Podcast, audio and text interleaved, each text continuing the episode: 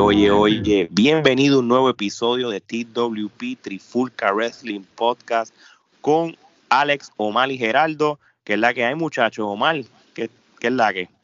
Papá, booking sin sentido, esa es la que hay. sí, sí, no, este, sufrimos de booking sin sentido el jueves pasado, pero por lo menos nos, nos arreglaron con el, con el sábado con la IW, ¿ah, Geraldo? Definitivo. Eh, AEW compensó por ese desastre que nos dio WWE. Ay, mi madre. Pero mira, lo que vamos a hacer en este episodio es, vamos a hablar del recap de lo que sucedió en la AEW Revolution este pasado sábado.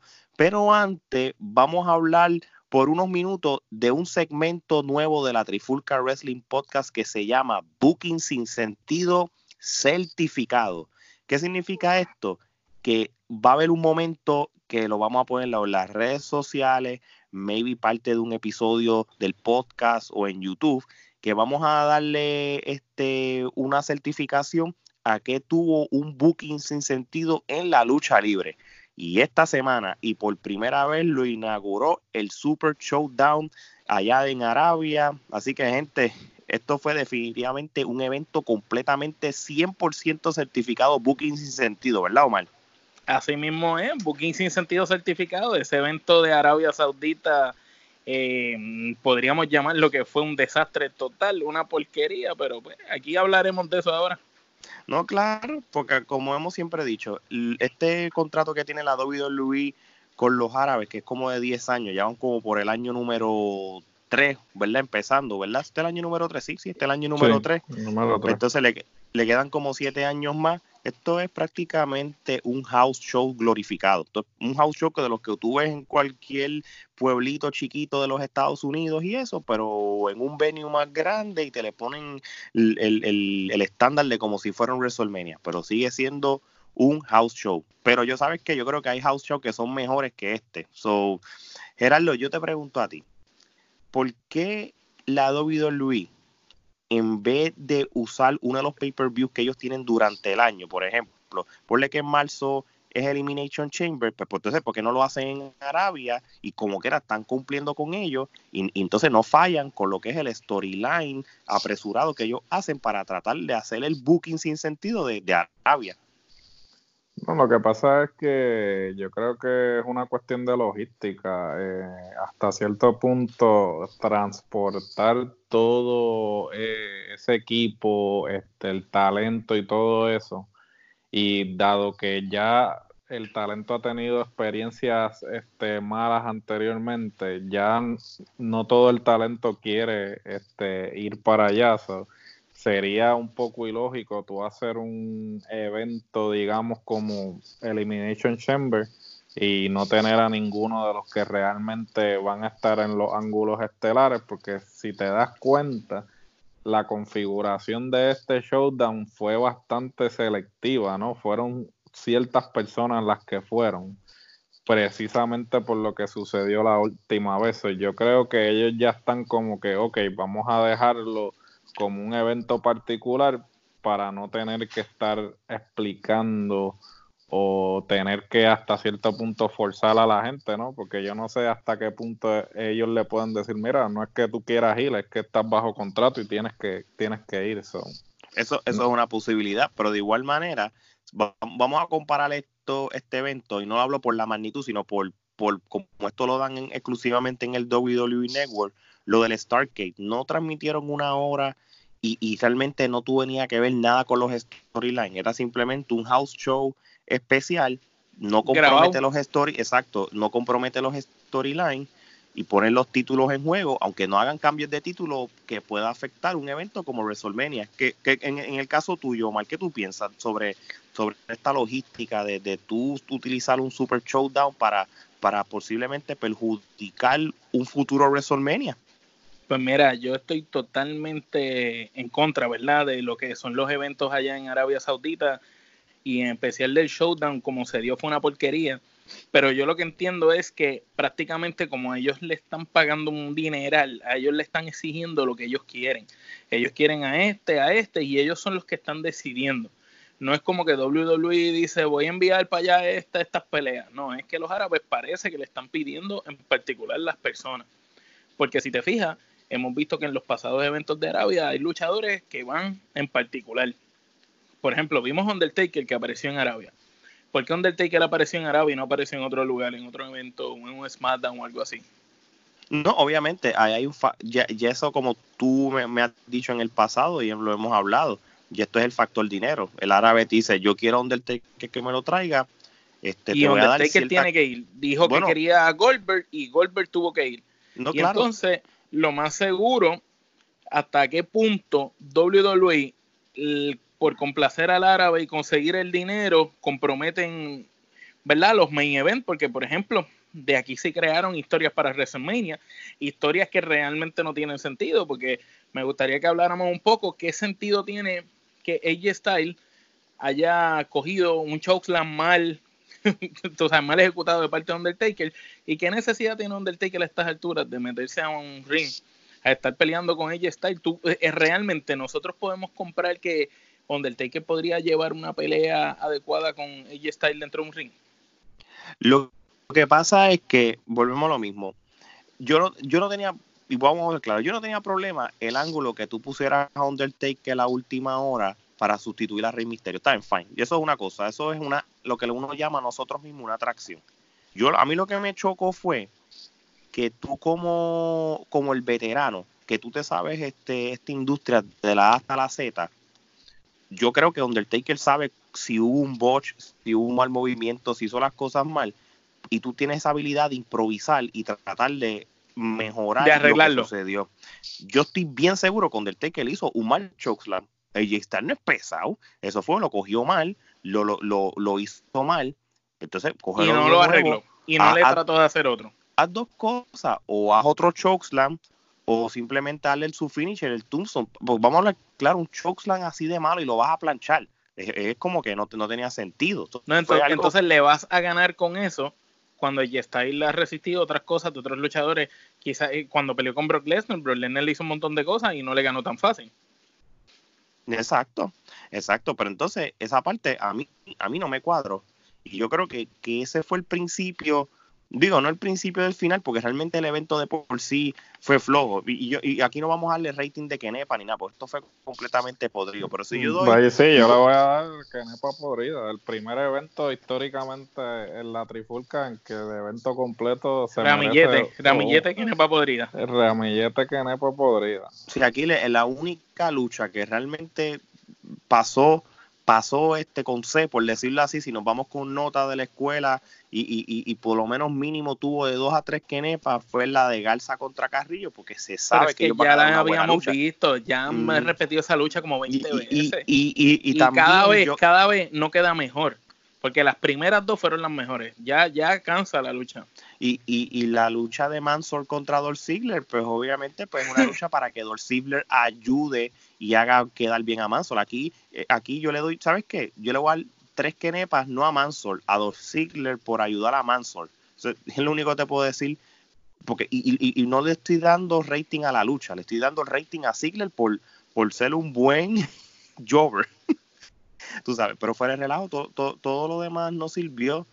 volvemos a lo mismo. ¿Por qué vamos otra vez a seguir insistiendo que la WWE o Vince McMahon siga apostando en que Roman Reigns y King Corbin desde diciembre del año pasado o noviembre posiblemente sigan todavía con una riña que realmente, vamos a ver claro, yo no soy fanático de Roman Reigns, pero, pero King Corbin no está en mano ni, ni, a, ni a años luz de lo que está Roman Reigns ahora mismo. Tú sabes, lo, primero lo insistimos con Seth Rollins. Por culpa de ese ángulo, baja la calidad de Seth Rollins. Roman Reigns prácticamente, pues, no sé, no, no, no, no, no me lo no, no me vendió nada. Pero ahora te digo yo, este Gerardo, vamos al, plato fuerte, que hasta aquí fue cuando el booking sin sentido llegó a, a los niveles catastróficos. Goldberg contra Bray Wyatt. ¿Qué, tú me puedes decir? ¿Qué le vino a la mente a, Vince McMahon de, de tú dañar un ángulo de, un Bray Wyatt este, inmortal y con una suplex porque no pudo hacer el, jackhammer que se llama el movimiento de eso no, el jackhammer pero eso no fue ni una suplex eso fue una porquería eso parecía una snap suplex mal hecha. Bueno yo lo mismo no le salió Yo me, yo me pregunto hasta cierto punto, porque eh, este tipo de movida, este, tú tienes que eh, tener el apoyo de la otra persona. Entonces, hasta cierto punto, yo me pregunto si este Bray Wyatt realmente no estaba de acuerdo con que Goldberg este, terminara ganando y lo que hizo fue que hizo el peso muerto, que ha sucedido anteriormente para que este, saliera para mal la que movida. para que le saliera mal la movida porque Aun- que- aunque sabemos que Bray Wyatt está más pesado viste cada vez no ve definitivo más, gigante, y, más y pesado. pre- y y Goldberg no pudo con él. precisamente por eso es que este para que él le pudiera hacer el jackhammer correctamente eh, Bray Wyatt tenía que agarrar Apoyarse en la a- cintura. a- sí, agarrar impulso para que él no se viera, no se viera mal. Pero entonces sabe aquí lo que aquí lo que quiero llegar y esto le quiero a todos nuestros oyentes esto esta lucha es la que representa el término que nosotros utilizamos como booking sin sentido ¿Y por, y por qué, por qué eh, eh, digo esto? Eh, cuando pasó el Hell in a Cell, este, ustedes recuerdan, los que vieron el evento, que este Seth Rollins, ¿cuántos curb stomps le hizo a, a The Fiend? como Este, 10 tú, tú como- como 10 Bueno, como 10 que parecieron 72. sí no no en toda la Este, lucha le hizo como 10 le dio sillazo y todo Se le dio sillazo y todo, y entonces no le ganó a The Fiend. Pero entonces, de la noche a la mañana, viene un Goldberg que claramente no es ni la sombra de lo que era en su, en su en pick. su pick Este. Le hace par de spears, le hace un Oye, y, y otra, ahora que hablas de Spear, perdón que te interrumpa, ¿tú viste las Spear que él le estaba haciendo? ¿Qué porquería de Spear eran? esas? Malísima, malísima y hasta cierto punto y hasta cierto punto yo no sé si realmente Bray Wyatt estaba molesto y dijo mira si voy a perder que luzca mal porque es que yo no concibo cómo Que no haya vendido las Spear tampoco. que no haya que no solamente que no haya vendido las Spears que no las eh, o sea, eh, estaba como estático porque se supone como tieso, tieso. sí como tieso como que eh, Como que está- no, no, lo que me hace eh, no, no va a funcionar. No estaba agarrando bien Exacto. las Spears y para colmo el Jackhammer ese pésimo que le hizo, entonces termina ganándolo. Entonces, Y sabes que es verdad, porque, perdón que te interrumpa otra vez, cuando Goldberg le da los rodillazos, tuviste que en una, como que le echó el brazo para arriba, empezó a darle unos rodillazos como hacía antes, sí. eh, Bray tampoco vendió los rodillazos. ¿Sabes? No, no, le entró unos rodillazos y Bray era como si, como si fuera un mueble. totalmente ilógico y entonces yo me pregunto hasta hasta qué punto este Bray simplemente no estaba de acuerdo con, con perder y lo hizo lucir mal y entonces el, el booking que le habías hecho de El Invencible pues Lo destrozaste en un momento. lo, lo echaste por la borda simplemente eh, en esa lucha. Entonces, ¿para qué lo tuviste invicto todo este tiempo haciéndolo lucir invencible para que Goldberg le ganara? O sea, Goldberg de todas las personas. Y de esa manera. Porque si se- tú me dices que por lo menos Goldberg le ganó dándole unas spears brutales, le hizo un jahammer brutal la lucha, pero una Por porquería. eso. Eh, Lo, más, se tardó, más se tardó la entrada de Goldberg que la lucha en total. Mira, y Roman no, Roman no es santo de mi devoción, pero si lo ponemos en perspectiva, el, el, eh, la historia que iban a trabajar era que Roman le iba a ganar en WrestleMania, pues mira, está bien. Sea, eso lo, yo lo podía ver. ¿Por qué? Porque Roman está todo el año ahí, Fajándose. este, fajándose, haciendo Aunque una no nos guste, una eh, mierda eh, de eh, ángulo está con- fajándose con, todo el tiempo. con Corbin, sea, y, y está bien, dásela a Roman, pero a Goldberg, mi hermano, a Goldberg, ¿sabes? De verdad que booking sin sentido, pero a la máxima otro potencia. nivel. ¿sabes? No, y, y- y vamos a ver, claro, usted tiene unos puntos bien importantes, pero ahora vamos a nosotros, que no, no es que ahora seamos los más que sabemos, pero siempre la pegamos. Y lo que decimos no lo copian. También, pero si va, va- si, si yo me pongo, si a mí me, si a mí me dan por un día ser el booker o, o ser parte de los que escriben, este especialmente para este evento que sucedió, esto es lo que yo hubiera hecho. Porque posiblemente ya ellos sabían que lo de, ya ellos querían a Cena contra Bray Wyatt y querían a Goldberg contra contra, Contra Roman Reigns. Roman. Eso ya se ¿Te acuerdas que lo habíamos lo discutido nosotros y Ujú. todo? yo, yo hubiera hecho esto. yo ponía, yo voy a dejar la lucha del, del showdown como estaba, ah, pero la diferencia es que yo no pondría a Goldberg a ganar el campeonato universal, no qué sé yo, pasar algo con descalificación y qué sé yo. Entonces, yo ponía a Cena yo, yo, aunque yo sé que lo de Roman Reigns contra Bray Wyatt era lo que se está esperando, yo no tenía problema que Cena luchara contra Bray Wyatt, pero la diferencia es que hubiera un título. ¿Tú sabes por qué? Porque entonces tiene sentido de que está esta, esta, esta historia de que Bray Wyatt todavía tiene cuentas pendientes con Cena del pasado. Cena también tiene esa espinilla de que quiere romper el récord de la cantidad de títulos a, a Ric Flair. También Cena, creo que el único campeonato que le queda ganar yo creo que quitando el Intercontinental es el, Universal, Championship, porque, porque el Universal viene ya cuando le estábamos, a decirlo así, viejo, ¿verdad? So, yo lo hubiera dejado igual. Y la lucha de Goldberg contra Roman Reigns realmente no necesitaba título. No necesita ponerle un título para llamar la atención, porque realmente era, estamos hablando de WrestleMania y van a ser Spear versus Spear, así era que tenían que vender. Vamos a ponerlo así. Yo creo que ah, de verdad a mí no me hubiera molestado que por el título Cena hubiera luchado contra Bray Wyatt y tampoco me iba a molestar que Cena se lo ganara. Le hiciera como 14 este finish y, y, lo amarrara con, con, algo y lo pudiera ganar, qué sé yo, porque porque Cena es un tú sabes que él sigue siendo como este superhéroe type pero pero hubiera quedado brutal que Cena le ganara y con, le metiera un cadenazo con la cadena esa y se volviera heel y se volviera malo, aunque sea por, un corto tiempo. John. Cena de malo, a mí me, siempre me hubiera gustado ver una carrera de John Cena así de malo, como Hulk Hogan cuando estaba de malo. Pues, pero, pero, y, sabes qué, eh, vender, y yo creo que si tú pones a Cena de malo a estas alturas, creo que vas a despertar una pasión en el público y los ratings y todo, porque sería, como tú dijiste, es equivalente al Hulk Hogan cuando era malo. Y tengan en mente que John Cena fue heel cuando hizo el gimmick de Toganomics y fue el público que lo empezó a querer, a querer hasta que lo tuvieron que convertir en bueno por eso. Pero nada, este vamos a certificar entonces el WWE Super Showdown como certificado 100% sin sentido, como las carnes. Ahí hay que ponerle el, el, ponche. El ponche certificado 100% booking sin sentido y yo creo que no la merita hablarle más a, este evento. Vamos al plato fuerte y les voy a decir una cosa. Yo, AEW Revolution, esto es lo que vamos a hablar, este pasado sábado en Chicago. Y como los últimos eventos de ellos no fueron los mejores, yo lo vi sin ninguna expectativa, para serles sincero. ¿Y rompió tu este, expectativa, Ale?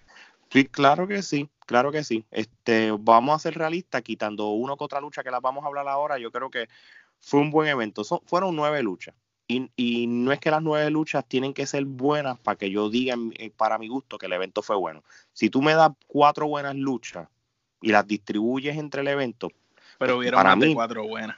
Por eso te estoy diciendo, pero yo te estoy hablando como un ejemplo, como que si tú tienes un evento que tienes una cantidad de luchas que por lo menos impactan y, recompensan el evento completo, pues yo les doy un buen, un buen rating. Así que, pero Omar, vamos a hablar primero de, las primeras luchas. Este hubo, y lamentablemente todavía ese, esa división de mujeres tiene que mejorar. ¿Qué tú me puedes decir de la lucha de la Dr. Britt Breaker y Penelope Ford que estaba con Keith Sabian que el, contra Riho y, Yuka Sakawa, Sakasi. Olvídate más, mala mía. Pues mira, ella misma. mira, pues, ¿qué te puedo decir, mano? Que la doctora, pues ahí tienen algo con ella, con ese personaje nuevo de Ruda. Tienen algo que le pueden sacar punta, pero realmente lo hemos dicho una y otra vez, la división femenina de AEW da lástima. Este, que esté en, encajonada en el mediocrismo, mano, porque hemos visto luchadoras en otras empresas. Es más, incluso cuando AEW empezó, que hicieron la batalla real esa de mujeres, ellas trajeron un montón de luchadoras que, son, que eran unas duras, pero no sé qué pasó. Después las dejaron ir, no les ofrecieron contrato. Hemos visto unas cuantas de ellas en NXT. Hay otras que se fueron otra vez para el circuito independiente y carecen de mujeres. Las que tienen no son buenas luchadoras, es la realidad. No, hay ahora mismo en AEW una buena luchadora que tú digas, diadre, esta mujer es una tremenda luchadora. No, correcto, correcto. Pues por ende, mano, de verdad, pues está, y, y, y volvemos a lo mismo. Realmente esta lucha, pues, yo te voy a decir una cosa. Eh, Britt Breaker, ella es buena en el micrófono y, ella debería tener el título de las mujeres para que tenga, porque para que, para que sea más vocal el título. O sea, tienen estas mujeres que lamentablemente pues no, no, son muy vocales y, luchan, tú sabes. Además de que, de que Nyla Rose es buenísima. O sea, vamos a hablar claro, Nyla Rose es una muy buena lucha, pero si tú quitas a Nyla Rose y a Brie Baker, pues, no sé, no, las demás no, no me llaman nada de la atención. yo, le, doy una quenepa a ese, a ese evento por la entrada. No, no, tú sabes que, tú sabes que aquí no, aunque tú no lo creas y, y tú las ves las luchas como tal, aquí no, yo por lo menos me atrevo a decirle que esta lucha no fue una quenepa podría. Se llevó una quenepa, porque realmente esta lucha no fue tan larga como, porque eso es lo otro, tras que la división de mujeres no es la mejor, las luchas las hacen demasiada larga. Esta, esta lucha no fue muy larga, que por lo menos ayudó, por lo menos en, mi, en mis ojos. So, una, una quenepa tú y una yo, Gerardo. No, ustedes son muy generosos dándole una quenepa realmente, porque yo, o sea, eh, yo pienso que esta lucha no tiene razón de ser, eh, simplemente es para que puedan estar en la cartelera y puedan y puedan cobrar, a diferencia de, digamos, las luchas estas 3 para 3 en México, que ciertamente, aunque no tienen una historia, eh, son entretenidas, tienen spots y todo eso. Son movidas, son bien movidas. Son movidas y pues me parece que yo este le, le, voy a dar la que Nepa podría simplemente porque me parece que es una lucha de relleno. Desperdiciar. No, definitivamente la lucha fue 100% de relleno, tú sabes, pero este pero nada, yo creo que puede, puede haber sido generoso, pero no voy a cambiar mi quenepa, se la, voy a dar. La quenepa es una buena fruta para desperdiciar. Oye, Omar, este, y si seguimos entonces con, la próxima lucha, fue la de, de, Dark Order, el grupo de estaba Evil, Evil 1 y Stu Grayson, este, contra los Soul Collins on Sensor, que es Kazarian y Scorpio Sky. Esto fue una lucha que más o menos duró como unos 10 minutos. Este, yo te voy a decir una cosa, el Dark Order, si empiezan a reclutar a la gente que pensamos que va a reclutar, pues puede ser mejor grupo. Puede, puede ser mejor. Sí, porque la, pareja sola eh, carece, todavía le falta. Son, son buenos en el personaje, pero en el ring, pues es flojo, flojísimo. Exacto. Gracias a que, Scorpio Sky y Kazarian son tremendos luchadores, esa pelea se vio decente. Podemos decirle que, y, fíjate, esto nunca lo hemos hecho, pero yo creo que aquí el rating se le debe dar al Soul Call y no al Dark Order, ¿verdad? pues claro, mano, eh, eh, las que van para el lado de allá, porque es que Scorpio Sky y Frankie Kazarian, esos son dos veteranos probados y son excelentes luchadores, mano. Y ellos hacen lucir bien hasta a cualquiera. Bueno, ya vemos que esta pelea, para haber sido mala pelea, no fue tan mala gracias a ellos.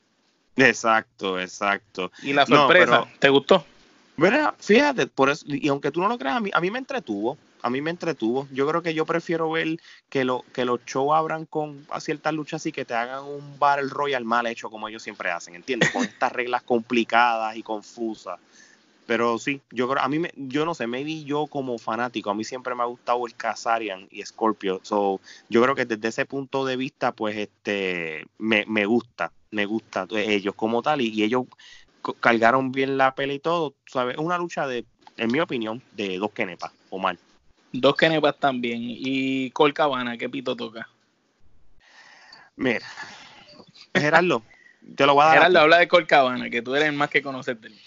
Pues mira, el, de, el Colcabana del 2020, Gerardo. Nosotros vamos a ser realistas. Tú sabes cómo el Colcabana de hace 10 años, la opinión podía haber sido diferente, pero el, vamos a hablar del Colcabana 2020. El que salió en AEW. Bueno, el Colcabana 2020, eh, vamos a ser sinceros, eh, Colcabana eh, se le fue el avión, ¿no? Este, yo creo que eh, Colcabana en un momento dado era de los mejores luchadores independientes y, el enfoque de él siempre fue ir a WWE. Sin embargo, pues él tuvo la corrida esa fatídica que tuvo en WWE como Scotty Goldman, que obvio, ese personaje nunca utilizó los fuertes de, de Colt Cabana y pues terminaron dándole de baja y pues él simplemente ha sido lo que le llaman en perfecto español un journeyman que este, ha estado de empresa en empresa y nunca ha tenido así como que su momento. Su momento, nunca le han dado una corrida como tal. Yo me, yo veo a Colcabana como el Tommy Dreamer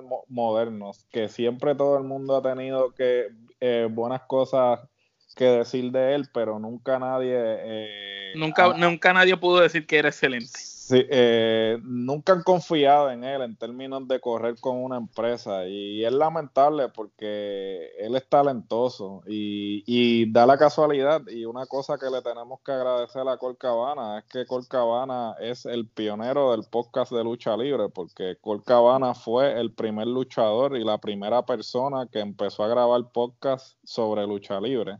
Y gracias, a, él estamos nosotros hoy aquí. Gracias a Colcabana nosotros estamos grabando esto y Colcabana eh, eh, es tremendo este eh, emprendedor. El tipo, esa, eso sí tengo que darle, el tipo es tremendo empresario porque pues Pro Wrestling Tees, él tiene un, porcentaje en eso y Pro Wrestling Tees pues ahora mismo es, quien hace las camisetas de todos los luchadores independientes y las camisetas de, de AEW. Este, también tiene el podcast. O sea, el tipo, a pesar de que no le dieron nunca la oportunidad, este, él se las ha buscado por ahí. Él se las ha buscado y ha hecho su propia marca. Pero no sé realmente qué está haciendo en NEW, porque hasta donde yo tengo entendido, él estaba con Ring of Honor y estaba hasta de comentarista, a menos ¿Y con NWA? Y estaba con NWA también, pero tengo entendido que con NWA no tenía contrato per se. So, no, sé qué, qué, bueno, lo que puedo entender es que como la cartelera era en Chicago, pues él, apareció porque pues él es de Chicago, pero fuera de eso no entiendo cuál era el propósito. Hay que ver porque en la página de IW pusieron a Cole Cabana is AEW. Tú sabes, como cuando ellos filman a alguien. Eso que me está extraño. O sea, a menos que sea algo tras bastidores, ¿me entiendes? Como un agente. bueno, eh, si lo si lo traen Porque él era maestro, ¿verdad? Sí, él estaba, él junto con Punk este, estaban con el, el, el dojo de, de Ring antes era Punk y, Cabana el que lo corrían.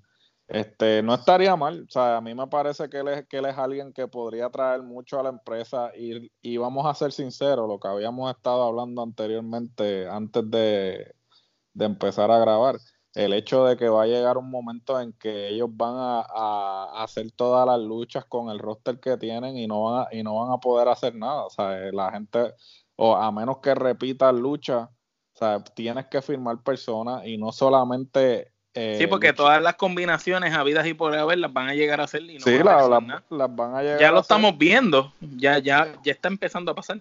Sí, ya está empezando a suceder y hasta cierto punto entonces, este, ¿qué van a hacer después de eso? Y no todo depende, porque yo entiendo que ellos quieren desarrollar sus propias estrellas, pero tienes que traer gente conocida. Que, las catapulte. O sea, que catapulte. Tienes que tener personas que tengan experiencia en la industria previa, porque no mm, e, ese modelo es bueno, pero tienes que siempre traer el veterano a que ayude a desarrollar a la nueva cepa.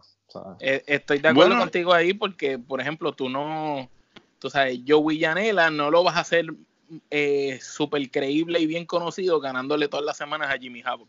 no, Porque no todo el mundo sabe quién diablo es Jimmy Havoc, ¿me entiendes? Entonces, ahora sí, si, le gana semana tras semana a, luchadores que aunque sea tengan un nombre, aunque hayan sido Jovers en otras empresas, pero que sean conocidos aunque sea, pues va a ayudar.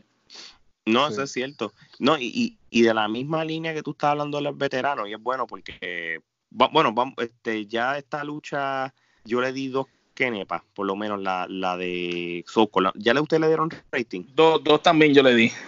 Geraldo. Eh, dos kenepas también. Ok.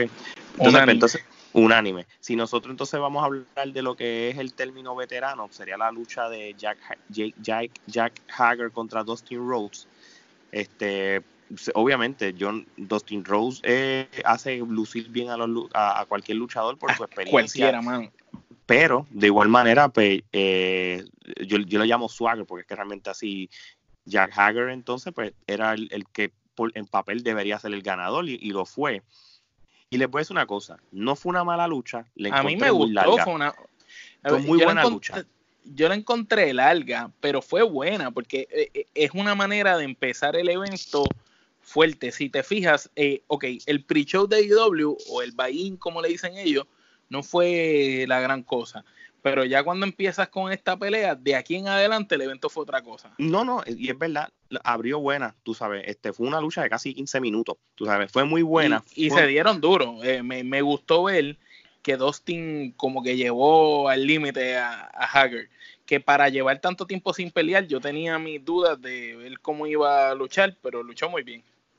No, y, y, realmente pues cuando yo veo luchadores como Jack Hager, me da la esperanza de que en un futuro cercano estos luchadores que hemos hablado en diferentes episodios pues puedan, puedan regresar a, una empresa de esta línea con los Carlitos de la vida, los Chris Master de la vida, etcétera, etcétera, etcétera. Jack Hager es un ejemplo que son luchadores que no se ven viejos, no se ven matados, se ven en forma que, que todavía y que fue, campeón de WWE. Sí, sí fue un World Heavy, fue World Heavyweight. O sea, que, que realmente pues, hay luchadores con buen bagaje que todavía pueden regresar, sí. Sobre esta lucha yo le doy tres kenepas, o mal. Yo le doy tres kenepas y media. Gerardo.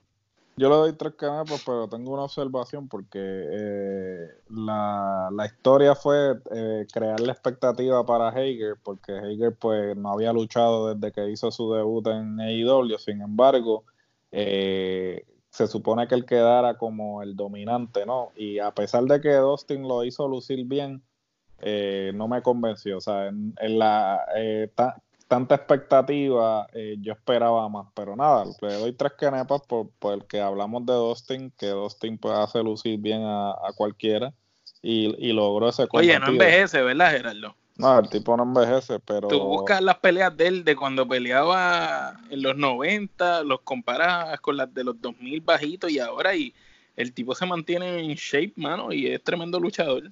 No, se mantiene en forma y, y ciertamente, pero eh, sí, sí me di cuenta que fue como una lucha eh, tradicional en el sentido de que fue algo que hubiese visto en WWE. O sea, que es algo que, que también AEW siempre te dice, ok, te vamos a dar de todo, te vamos a dar este aéreo, te vamos a dar llaveo y eso, y hasta cierto punto pues están cumpliendo con eso. Esta lucha fue la perfecta para abrir la cartelera porque el público estaba bien activo, y a pesar de que la lucha no fue la mejor de la noche, el público la hizo ver como si fuera la mejor de la noche en términos de las reacciones que estaba teniendo. Tuvo buena reacción el público. Bueno, yo les voy a decir una cosa, y esto sí te lo voy a decir porque es lo que yo he notado desde que yo empecé a ver AEW, cuando empezaron a televisar AEW y todo. El público de AEW es bien fiel y ellos apoyan toda lucha. Puedes, puedes, tú puedes tener la lucha más mala, como la que la, lamentablemente la de muchas de las luchas de las mujeres, y ella, el público, mano, la respalda de manera tal que, tú piensas que la lucha es buena, pero si tú la miras bien la lucha, pues tú, tú mismo como fanático dices, esta lucha no fue la gran cosa, pero el público, tú sabes que en la WWE y en otras empresas, si la lucha es aburrida, hay un silencio en AEW el público siempre está bien vocal, es un público bien, bien vocal. Sí, y, y, y, y, esto me acuerda el evento de NXT de Portland, este, porque ellos abrieron el evento con una lucha con dos personas heavyweight, vamos a ponerlo así, de que, de que el principio pues se pudo haber lento y después el final fue que como que se puso como que más, más intenso. Pues esta fue, una, ese, este fue un tipo de lucha similar. La diferencia es que el público estaba envuelto desde principio a fin y, y, y quizá hay, quizá hay gente que no notó que duró 15 minutos. Yo sí lo noté más o menos en un momento dado de la lucha que ya para la mitad decía, contra, pero ¿cuándo se va a acabar esto ya? A pesar de que no me, no me aburrió. Pero sí, esto fue una lucha de tres quenepas, tres quenepas y media. Pero, uy, que ustedes me dicen la, de la lucha de Darby Allen este, contra Sammy Guevara. Mira esto. Esta lucha superó, la, superó la, anterior. pero fue muy, pero ahora digo yo, fue muy corta, cinco minutos nada más. Eh, sí, yo, fue adrenalina. A, mí me está que, que Darby se lastimó un poquito cuando cayó mal ahí cuando hizo pero el cinco, pero, cinco minutos, mira todo lo que tuviste ahí. Claro. En cinco minutos tuviste como más de 20 spots, el tipo iba a las millas. Exacto, pero fueron. una lucha media hora no ves eso. Exacto, pero fueron cinco minutos una vez sonó la campana. Antes que la campana sonara se dieron como por 10. Sí, por eso, es lo que, no, lo que no, lo que no te acuerdas. Porque cuando salió Darby, ellos pelearon fuera de ring. Darby salió directo a tirársela encima a Guevara. O sea, la pelea fue explosiva. Y fue muy buena. Y de verdad que ahí tienen la próxima estrella. Darby Allen la gente lo compra y aunque el físico no lo tiene, ese muchacho es la próxima estrella. Sí, pero Darby Allen también este, tiene que tomar en consideración ese estilo. Yo no sé si ese estilo que él tiene lo va a lastimar eh, eh, algún día. Este, lo va a permitir tener una carrera larga, porque la verdad que el tipo Muy arriesgado. se tira de una forma que tú dices, este tipo un día Se esto se, se nuca, ¿sabes? Porque Oye, es que, Fue un error cuando se tiró, ¿tú crees? O que midió mal, o, o que fue Ah, el, bo el botch, sí, eso fue el, un botch. el tope suicida. Sí, eso fue. No, ¿cuál tú? ¿Estás hablando del que tenía a Guevara en, el, en, en la verja? ¿O- En la verja, que se tiró como que no sí. llegó. No, no llegó. Eso fue un botch. Sí, eso fue un botch. Me recordó a- al accidente de la parca triste que murió, que falleció, que, que Sí. así mismo fue que se dio la Así lástima. fue, así fue que cayó, sí. So, may- maybe el hecho que haya durado cinco minutos, yo no me di cuenta. A veces los ángulos de cámara pueden disimularlo. Posiblemente tuvieron que tumbar la pelea porque, por un posible le- lesión de base de lo que estábamos hablando ahora. O quizás se, o se veía que estaba diseñada para una lucha de cinco minutos. Bueno, Porque- lo que y- pasa es que como empezó, perdón que te interrumpa, como No, empezó no, tan explosiva la lucha, antes de la campana sonar, eh, Darby entra con la patineta, sale directo y se le tira encima a, a Guevara. Y de ahí en adelante se pelearon por todo aquello afuera mucho antes de la campana sonar. Pero cuando él, él se tira el tope suicida de dentro del ring hacia afuera, él cae y cayó mal. Ahí él se vio que se quedó un ratito y Guevara, fíjate que se nota que, que está con Chris Jericho, porque ese muchacho ha aprendido mucho. Ahí Guevara rápido empezó que se a cogerle unos carteles, a darle una vuelta, a darle, sacó una mesa, la preparó, tú sabes, a darle tiempo a que Darby Allen, no sé si Gerardo tú notaste eso, que Guevara le estaba dando el tiempo para que se recuperara Darby Allen. Sí, porque cayó Luego- mal. Luego de que cayó mal, tuviste a Guevara que rápido empezó a hacer diferentes cosas para darle el tiempo a que se separara, pero después la lucha fue buena, lo poco que siguió después que fueron cinco minutos, pero yo pienso quizás, Ale, lo, lo veremos, si el miércoles no lucha, pues puede ser que se haya dado una leve exacto. lástima. Sí, porque pues si la primera fue muy larga, esta fue muy corta. Ahora, esta, va- vamos a hacer una cosa. Esta lucha, de verdad, de verdad, para mí fue bien entretenida y todo. De igual manera, fue una lucha de, de tres kenepas y media, o mal. Para mí fue de cuatro. Gerardo. Yo le doy cuatro también. Muy bien, muy bien. Ahora, va- vamos a, vamos a hablar de esta próxima lucha. Este es la de Kenny Omega y Adam Page contra los Young Bucks. Este, esto prácticamente es esto una lucha de, de New Japan casi. Este, son Eso es prácticamente. un main event en cualquier evento. Sí, esta lucha duró media hora. Se- Kenny Omega se tiró un Iron Man de media hora en el miércoles pasado contra Pac, que prácticamente, en mi opinión, ha sido la mejor lucha que ha tenido AEW desde que AEW empezó. Eso soy yo. Fíjate, Pero entonces- de yo, yo estoy, yo estoy entre esa lucha que tú estás diciendo y la de Cody versus Dustin de del Double or Nothing. No, no tengo problema de llamarla la, la, si, si, la 1B, po- porque fue igual Porque, de porque buena. las dos, porque lo que pasa es que la de Cody era otro tipo de lucha, más nostalgia, más, tú sabes, la- había una la- historia. había una Pero, historia. pero la de Kenny Omega, compadre, eso fue en, en cuestión de dentro de ring, de lucha libre per se, a mí me voló la cabeza, estuvo brutal esa pelea. No sé por qué no la hicieron como estábamos discutiendo como ahorita fuera de, de, de grabación, es que de verdad que esa lucha tenía que haber sido un evento.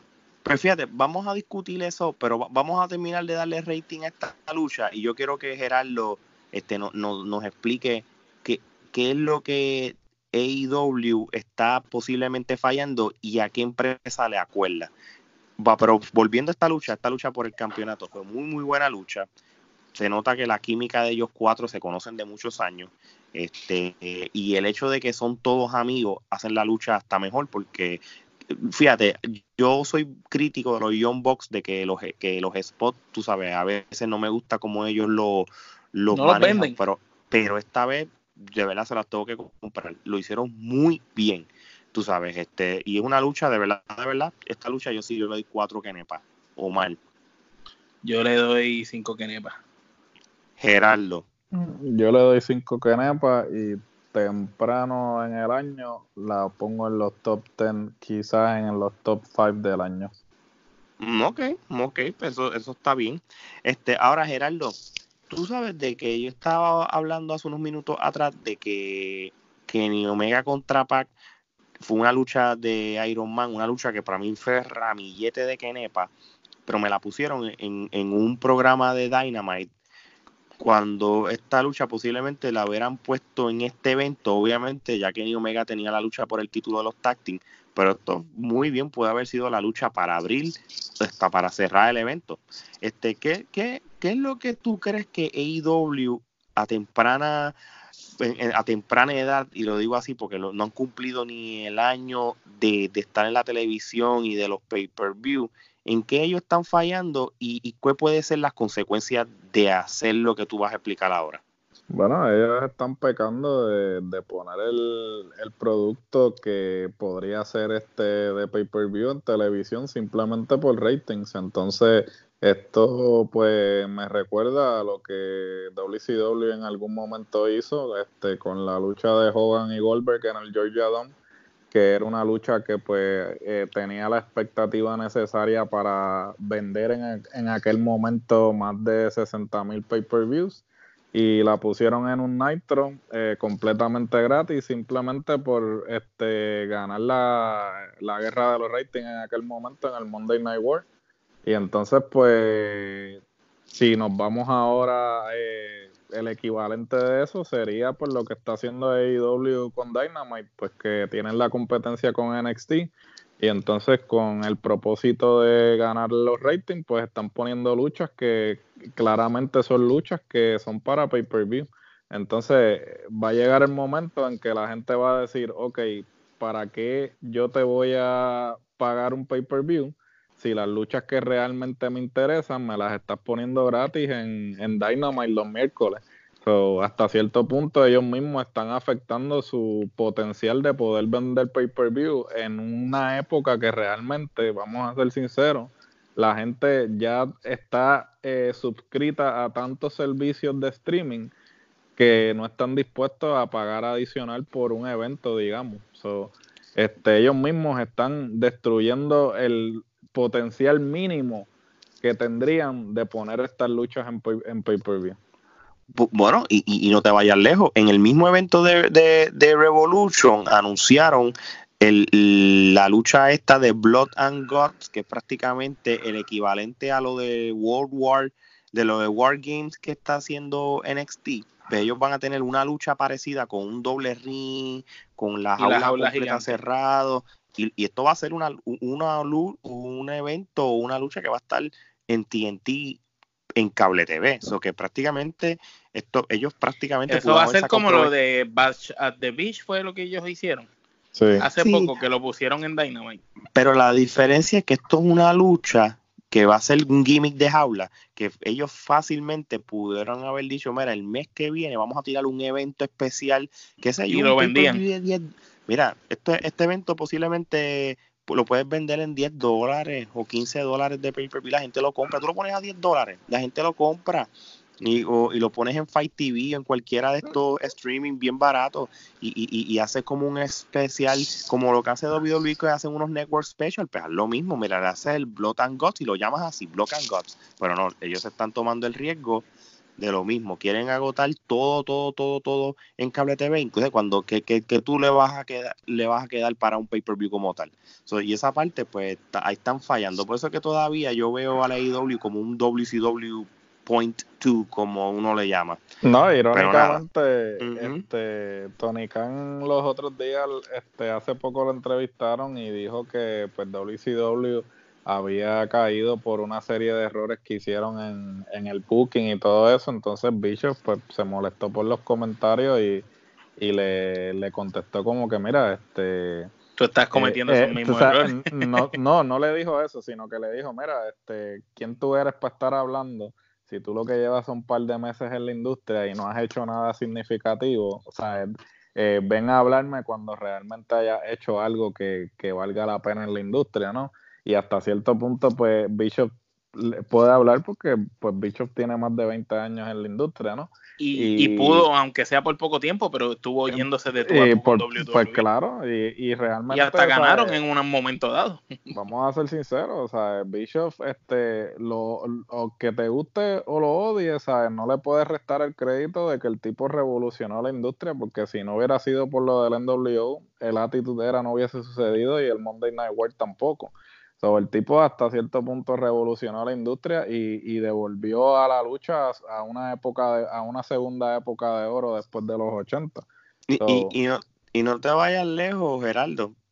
Eh, el bicho no es responsable de que la WCW cayera. Esto fue culpa de, los altos ejecutivos de, de TNT cuando AOL, este, cuando Turner. Si, si eso no hubiera sucedido, cuenta y jura que posiblemente eh, hoy estuviéramos hablando de WCW todavía haciendo de la competencia a la WWE. Bueno, y después de esta tronco de lucha, vamos a hablar entonces de la próxima, que es la de Nyla Rose contra Chris Statlander. Y vamos a ser realistas. Este, a mí me gusta Nyla Rose, de la misma manera que me gusta Brie Baker, pero hasta ahí. Realmente esto fue una lucha por el... no. No, no, no. Tiene un nombre muy largo. El apellido es muy largo. No, y realmente pues... El gimmick es, ¿De qué es el gimmick de ella? ¿De marciana o de qué? Yo no, sé, pero el, el gimmick... Es como de Avatar. Es una, el gimmick es una kenepa podría de por sí. vamos a empezar por ahí. La lucha fue una kenepa podría de por sí. Y Nyla Rose, evidentemente, era mucho para ella. Y Nyla, vuelvo a lo mismo, esto no es culpa de Nyla Rose. Nyla Rose sí es buena. La que no es buena es la que la están poniendo de frente. No le voy a dar mucho comentario a esto porque es, lo mismo que decimos siempre de, la división de mujeres de la IW. So, Kenepa podría, Omar. Kenepa podría. Gerardo. Kenepa podría. Okay. Unánime, Kenepa podría. Sí. Bueno, pues vamos para la próxima lucha. Este, MJF contra Cody. Este, yo les voy a decir una cosa. Hay algo que Cody está haciendo en los eventos que es el denominador común, el drama y la historia. Y esto es algo que le hemos hablado desde el Double or Nothing cuando él luchó con su hermano la misma lucha de Jericho contra él, lo mismo. Te me vende, e, es, la historia, toda la historia. Eso es lo que él se ha dedicado desde que él está en IW. Y lo está haciendo bien, porque está haciendo lucir a todo el mundo. Sí, eso, y eso es otra cosa. lo que tú estás diciendo es algo que me puedes explicar ahora. Pero Cody de por sí, él lo que te está vendiendo es que yo te voy a dar una lucha con historia para que la gente realmente esté enfocado, de que la lucha haya eh, como que bien, bien película, que haya ese sentimiento, haya ese coraje, haya ese drama. Y eso es lo que te está pidiendo Cody. So, Omar, vamos, háblame de esta lucha. ¿Cuáles pues son tus comentarios? Pues mira, mis comentarios sobre esta lucha es que estuvo brutal. Como tú y yo habíamos hablado fuera de cámara en algún momento, nosotros habíamos dicho que esta lucha podía hacer que MJF se congraciara como un luchador bueno y como un futuro prospecto muy importante en la empresa o lo destrozara. Y realmente, pues, ya vimos el final. MJF eh, se congració, el tipo lució muy bien en los movimientos. Cody lo ayudó un montón. De verdad que el drama que le metió, el sentimiento a la lucha, el spot de no tener la bota, eh, MJF con la sangre, te hicieron vender que iba a ganar Cody, para el final ganar en JF. De verdad que yo encuentro que la lucha fue muy buena, me gustó mucho y encuentro que en JF es dinero, mano. Ese es el rudo número uno de la empresa. Sí, no, no, no, de verdad que, que, que sí, y, la manera, y, y, él entró sin, tú sabes, con un atuendo nuevo, todo, de verdad, de verdad, la película que nos vendieron por semana, con los latigazos, con las estipulaciones, con todo, las aulas. la jaula, fue una muy buena conclusión, o el principio de la, de, la guerra, del, MJF ganó la, la guerra, pero no la batalla completa, o al revés, quise decir. So, realmente les voy a decir una cosa. Yo creo que esto sí amerita una buena, una buena revancha en Double or Nothing. Ellos dos, o, o, algún evento que tengan de pay-per-view con alguna estipulación, porque realmente yo la quisiera ver de nuevo. Gerardo. definitivamente eh, cumplió con las expectativas, ¿no? Este, como tú dices, pues Cody siempre eh, tiene un enfoque en la historia, pues, lo, lo, trae de su papá, ¿no? Que quizás es uno de los mejores bookers y eh, creando ángulos a largo plazo. Y pues el tributo a Great Muta fue muy bueno. Este, en, en sí la, la, lucha este, cumplió con su objetivo y ciertamente este no es el final de este feudo. Eh, eh, me parece que esto va para dos luchas más. Sí, sí, yo entiendo que sí. Es una buena riña. Tú me das una trilogía de ellos, pero con, que te, pero que se vaya en la misma línea de la historia o algo. No sé qué tienen la AEW planeado con ellos dos, pero bueno. Eh, pero pero ahí hay dinero para sacar. No, que sí, que yo, de acuerdo. Yo estoy 100% de ¿cuántas acuerdo. ¿Cuántas kenepas le damos? Yo, le doy a la, a la, historia completa, el package completo. Al ángulo, el ángulo entero. El, el, season completo, con el opening, el season final, todo. yo a eso sí yo le voy a dar cinco kenepas, o mal. Bueno, si, si me baso en eso que tú estás diciendo de todo el package, pues yo le doy ramillete al package. Muy bien, muy bien. Gerardo. Yo le doy cinco kenepas. Muy bien. Ahora voy a hablar con, vamos a hablar de la próxima lucha, que by the way, la lucha de MJF contra Cody fueron 25 minutos, o que esto fue casi un Iron Man, pero sabes qué, yo ni me di cuenta, estaba tan envuelto que ni me di cuenta. es que, la historia, la historia estuvo buenísima. Ahora, esta lucha para mí fue una sorpresa. Yo pensaba que esto iba a ser un relajo, como siempre, pero unos 13 minutos muy buenos. Estoy hablando de Pac contra Orange Cassidy. Este, para los que mucha gente no sabía, Orange Cassidy realmente él, es muy buen luchador. Cuando empezó en la industria de las independientes, él luchaba con muy corriente. Ese gimmick de, del flow, de que es el talento que va, tú sabes, a su paso, eso lo ha hecho por los últimos años como gimmick para entretenimiento. Pero y, y realmente, ¿verdad? Aunque sea como gimmick, es lo que lo ha hecho famoso. Oh, Ese gimmick es lo que, lo ha hecho famoso, pero la lucha estuvo brutal. No, realmente yo te voy a decir una cosa. Orange Cassidy fue, aquí fue el most improved player de todo el evento completo. Este fue el que se robó el show él mismo, la el, el, luchador revelación de la noche. Fue Orange Cassidy. Y obviamente en papeles tú sabes que Pac iba a ganar de una manera u otra al final con, ese submicho que está fuera de liga. Pero lució bien, este es de esas peleas como tú dices, Alex, que aunque no ganó, eh, es como si hubiera ganado. Le dio, y fueron buenos 13 minutos. Y fíjate, es una, me gustó la estrategia. Porque mira, tú fácilmente podías, podías poner la NJF contra Cody antes de la de Mosley contra Jericho, pero la gente se quedó con el hype de Pac contra Orange Cassidy y ayudó también de ese main event que vamos a hablar dentro de un par de minutos. Pero esta lucha, ¿sabes qué? Yo, yo le voy a dar 4 kenepa, mal Pues yo, yo le voy a dar 5 kenepa. Muy y bien. fíjate cómo te lo digo. Yo nunca he sido fanático de Orange Cassidy ni del gimmick de las manos en los bolsillos. Eh, me entretiene, pero hay momentos que como que no lo veo que me guste. Pero realmente al verlo luchar de la manera en que lo hizo y ver cómo Pac también lo vendió de esa manera estuvo brutal, estuvo, estuvo demasiado. De verdad que esa lucha para mí fue de las más entretenidas de toda la noche. No, sí. Oye, Gerald, antes que tú des tu, tu quenepa, que tú, que tú me puedes decir no tienes que hablarme de Pac, tú sabes lo que da Pac. ¿Qué tú me puedes hablar de Orange Cassidy o, cómo tú has visto la evolución de Orange Cassidy desde el pasado? Que yo sé que tú sabes de su historia más que nosotros. Pues mira, este, para mí Orange Cassidy no me sorprende porque antes de que él tuviera el gimmick que tiene actualmente, eh, yo lo había visto luchar y él lucha muy bien. Obviamente, desde que está haciendo el gimmick que tiene actualmente, pues eh, no, lo, no lo hemos visto demostrar el talento técnico que tiene. So, en ese aspecto, y para aquellos que le interese ver más, este, hay una serie de, de highlights este, en YouTube. Inclusive hace poco vi uno que, que es muy bueno porque eh, trabaja la evolución de, del personaje que él tenía antes, que era como un luchador así genérico, al gimmick que tiene actualmente y es impresionante, ¿no? Como la transición. La transición, cómo agarró algo que podría verse estúpido y realmente el tipo está súper, super over.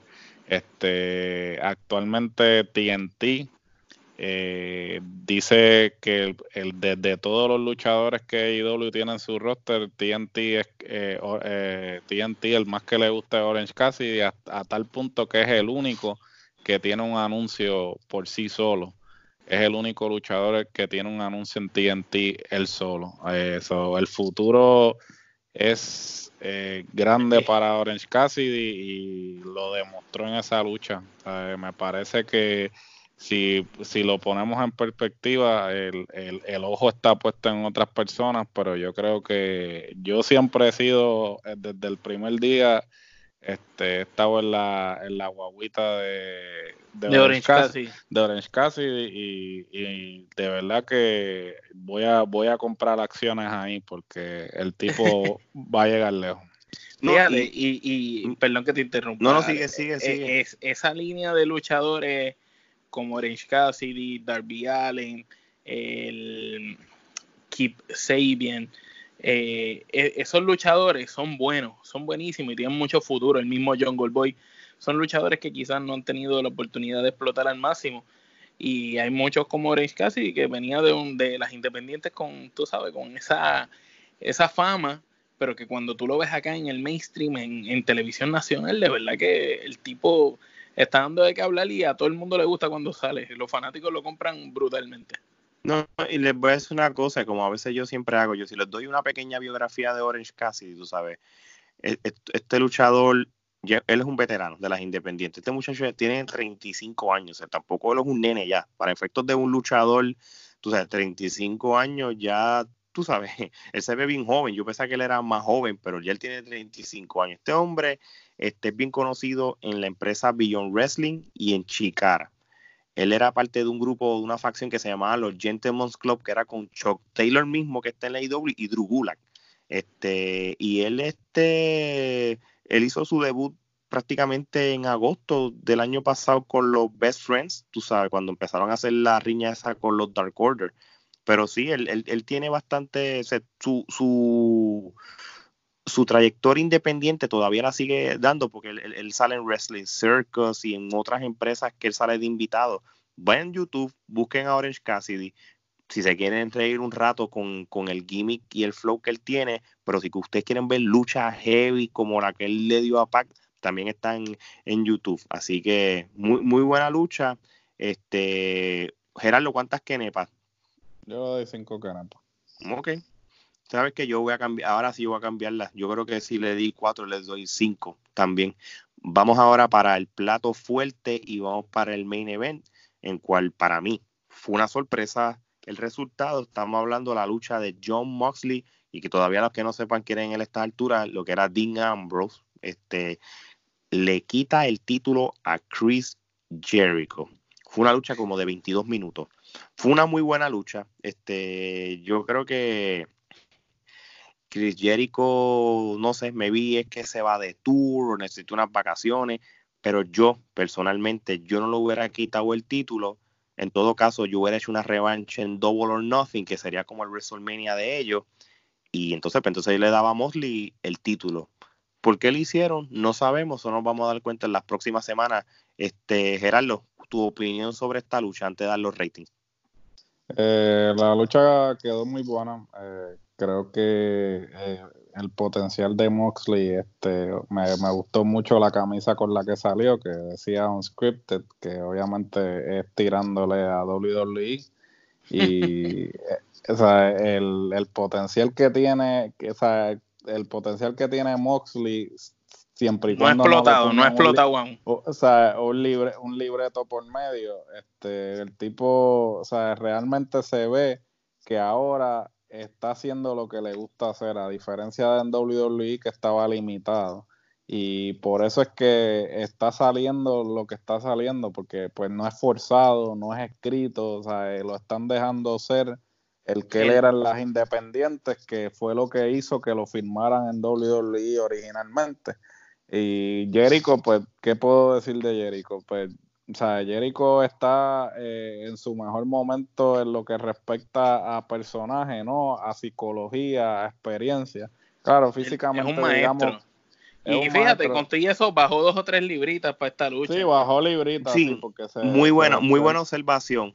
la, la, la panza, como le decimos nosotros, bajó, bajó. ha, bajado. y... Yo me metí a su Instagram, mano, y estaba haciendo ejercicio todos los días, todos los días, todos los días. Parece que se preparó para esa pelea. No se quería ver mal. Y además, este, vamos a hablar claro, la reacción del público cuando Jericho sale con, la canción de, de, Judas es otro nivel. La gente entera, él es el rudo y la gente le canta la canción entera.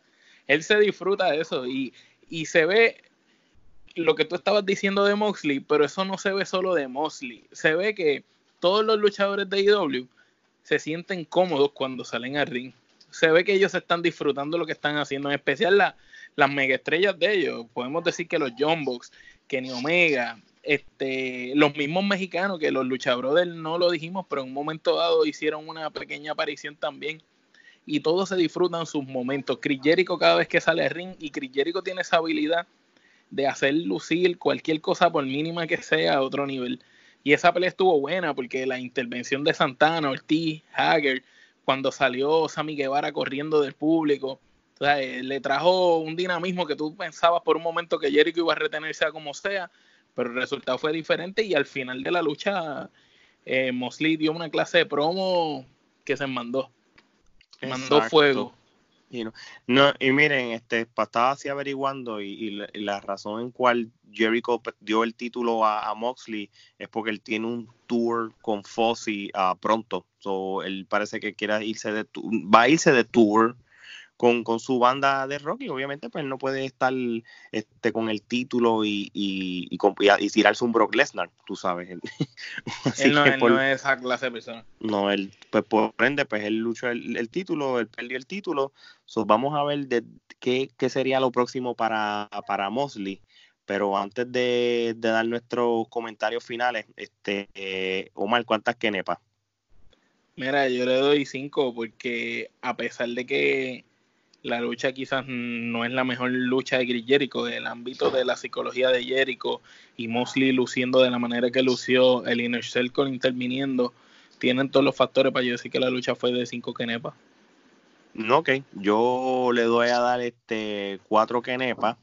Este fue muy buena lucha, pero tampoco es que me tiró para las 5 el ramillete. Este eh, Geraldo. Yo le voy a dar 4 kenepas. Este, la, la lucha me gustó eh, le faltó algo. Sí, yo creo que, que yo, yo creo que, no sé si es como, como yo lo vi luchar ya en la WWE, no lo vi como, como una novedad. Sí, yo, tú sabes que hay, hay, posiblemente en AEW hay ciertas luchas que tú quieres como que, no voy a llamarle Dream Match, pero un ejemplo, cuando tú pusiste a Mosley contra Omega, que ellos nunca se habían enfrentado, dieron buenas luchas y tú, tú dices, mira, tú sabes que esto era una lucha que, que, que yo nunca me esperaba que iba a suceder porque Mosley estaba en la WWE. Pero Jericho y él ya tuvieron su, su rivalidad y sus historias. Pero, perdonando que te interrumpa ahí, pero la rivalidad que tuvieron en WWE, la historia como tal, no es ni la mitad de la historia que hicieron para aquí. No, ¿sabes? La historia que hicieron para acá es otra cosa. Y, y no lo digo porque, ok, en aquel momento quizás físicamente Jericho lucía mejor y hasta luchado, luchó mejor. Pero la historia que hicieron para esta pelea eh, fue mejor porque aquí se nota que los dejaron ser ellos mismos. Esa historia de lo del ojo, eso estuvo brutal. Lo del carro, cuando Mosley se llevó el carro de Jericho, tú sabes, esa historia completa que tuvo desenlace en esta lucha, pues fue, fue muy buena. No, no, claro, la, la, historia, el storyline estuvo bueno, tú sabes, eso no, no lo niego. Este, yo, yo lo que pasa es que yo no hubiera querido que, que Jericho perdiera el título, pero obviamente pues, lo hizo por lo de su compromiso con su banda. Pero yo creo que como que no, vamos a hablar claro, y esto es lo que nosotros siempre decimos para ir cerrando. El, el roster de AEW en, en la división de Heavyweight, que lo hemos hablado varias veces, es muy corto. Entonces, por ende, en cierto sentido, yo, yo este, me, hubiera gustado que Jericho todavía tuviera el título. Ya Jericho prácticamente luchó con casi todo el mundo. Empezó con Omega cuando lucharon en el Double or Nothing. Este, tuvo su lucha con Adam Page, que fue para, para mí, a mí no me gustó. Después tuviste la de Cody. De Cody tuvo un par de luchas en los programas contra Darby Allen y cosas así, pero era parte del, del, del show de Dynamite. Entonces tienes a Mosley, después de Mosley, él no tiene a más nadie.